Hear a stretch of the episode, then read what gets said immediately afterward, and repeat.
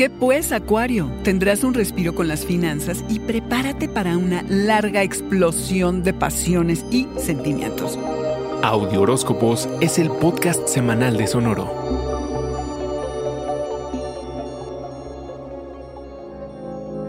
Respiro, Acuario. Los temas de dinero y finanzas han estado algo confusos desde hace meses, pero Neptuno, el nebuloso, retoma su rumbo y se pone directo el 28, después de cinco meses de estar retrógrado, es decir, en aparente retroceso, y habrá mayor seguridad en tu bolsillo.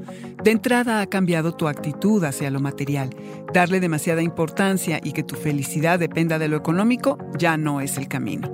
Es muy incierto, sobre todo ahora. Lo que es un hecho es que andarás bien creativo y se te pueden ocurrir muchas formas para hacer dinerito adicional.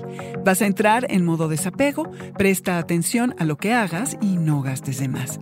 Las oleadas de emociones y pasiones que pueden desatarse se sentirán como incontrolables, Acuario. El 30 llega el primer eclipse de la serie Géminis Sagitario que tendrán lugar entre junio del 2020 hasta diciembre del 2021. Los eclipses desacomodan y en tu caso los sentimientos que han estado en ebullición por tanto tiempo pueden explotar y caerle de sorpresa a los que te rodean.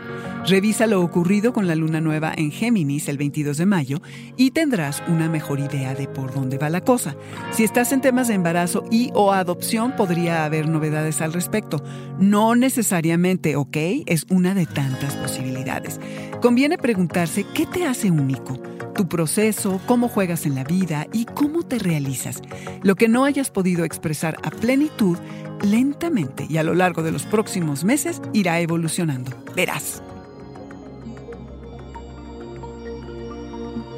Este fue el Audioróscopo Semanal de Sonoro. Suscríbete donde quiera que escuches podcast o recíbelos por SMS registrándote en audioróscopos.com.